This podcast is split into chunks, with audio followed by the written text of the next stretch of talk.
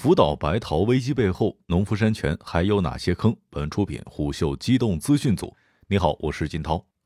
喋喋不休的农夫山泉，在最擅长的营销上翻车之后，股价一夜跌回 IPO。六月二十六号，网友将农夫山泉新品福小白桃气泡苏打水海报曝光在豆瓣平台之后，迅速成为了舆论的众矢之的。国家质检总局早于二零一一年四月八号便发布公告，鉴于日本福岛核泄漏事故。禁止从日本福岛县进口食品、食用农产品和饲料，而农夫山泉海报上赫然写着“福小白桃产自日本福岛县”。旋即，农夫山泉在六月二十七号午间回应，该款气泡水的产品配料没有福岛进口的成分，研发人员是依据福小桃的独特风味创造了类似风味的产品，产品和产地没有关联，并且要求各社交媒体账号立即删除对于农夫山泉名誉造成伤害的文章和评论。诚然。元气森林、名创优品蹭日系营销的手法在国内屡试不爽，但农夫山泉这样自相矛盾的回应显然难以让网友买账，反而将自己推入了要么真辅导，要么假宣传的窘境当中。受此影响，六月二十八号，农夫山泉盘中跌幅一度超过了百分之六，收盘报四十点四港元，股价可谓是一夜跌回 IPO，总市值回落至四千五百四十四亿港元。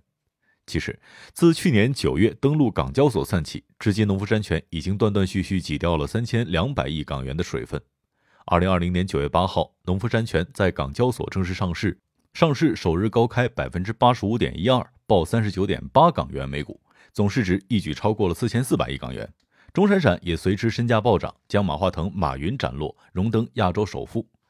二零二零年十一月三号，受到毁林取水案宣判的影响，农夫山泉股价基本探底，跌百分之一点二四，报三十五点八四六港元。此后便一路高涨，在二零二一年一月八号创下了六十八点七五港元的历史新高。而其背后原因有二：第一，花旗当时发布的一份研报显示，农夫山泉与中国包装饮用水市场连续八年排名第一。去年在茶、功能性饮料和果汁饮料市场当中则排名第三，其市场地位却有保持长期增长的潜力，所以推迟农夫山泉买入评级，并将目标价由四十二点七六港元上调百分之三十七到五十八点六二港元。第二，源于政策支持，A 股的明星基金经理、管理资金超过五百亿的景顺长城基金研究总监刘彦春表示，政策基调仍然是引导资金进入实体经济。预期未来会有更多推动资金直达实体经济的措施出台。紧接着，股价向下试探始于钟闪闪因个人原因在二零二一年一月十三日辞去公司董事、董事长职务。当天，农夫山泉下跌百分之三点零三，报六十点七九六港元每股。不过，知情人士称，尽管钟闪闪已经辞职，但他仍然是公司的实际控制人，参与重大经营事项，只是不再担任董事长。至于钟闪闪本人，至今也没有向外界透露其辞职的原因。说实话，自从钟闪闪拥抱资本市场以来，农夫山泉的市盈率从未低于过六十倍。二零二一年一月初，最高一度上涨至一百三十八倍，如今市盈率依旧高达七十二倍。然而，悖论在于，农夫山泉作为抗周期股代表，很难像周期股那样出现剧烈的股价波动。也就是说，它没有大落的风险，自然也不会有大起的概率。那如何承载起七十二倍的市盈率呢？有券商此前唱衰消费板块。比如银河证券研报不为创纪录的消费股再唱赞歌一文，其中一个重要的理由是从 A 股市场来看，这一轮消费板块的上涨更多是反映了市场的预期，而业绩的支撑比较乏力，因此这一轮消费行情已经见顶。青铜资本投资副总裁李正云亦认为，农夫山泉在国内的增长可能慢慢陷于停滞。其实，无论是营收还是净利润增长空间都有限，很难在现有水平上再有大幅的提升。所以，农夫山泉想解决市值焦虑，就要尽量将泡沫充实，通过营收、利润成倍增长缓解焦虑。说实话，农夫山泉的风险远不止于营销翻车这一点。数据显示，二零一九年中国软饮料市场规模为九千九百一十四亿元，其中包装水对应两千亿的市场。然而，即便体量大如农夫山泉，不过是切走了瓶装水市场有限的一小部分的蛋糕。截至目前，中国瓶装水市场格局依次为农夫山泉百分之二十六点四，市场份额第一；华润怡宝百分之二十点九，位居第二；百岁山百分之九点六，位列第三；康师傅百分之九点三，排名第四；冰露百分之八点八，第五；娃哈哈百分之六点六，第六。如今，在健康化、去糖化、高端化成为中国市场饮料未来消费趋势前提之下，整个产业用户增长趋于见顶。财报显示，二零二零年农夫山泉年收入下滑百分之四点八，其主营业务包装水较二零一九年少卖三点八亿元。而公司自二零一二年至今连续九年保持中国包装饮用水市场占有率第一，在主营业务上已日渐触及了天花板。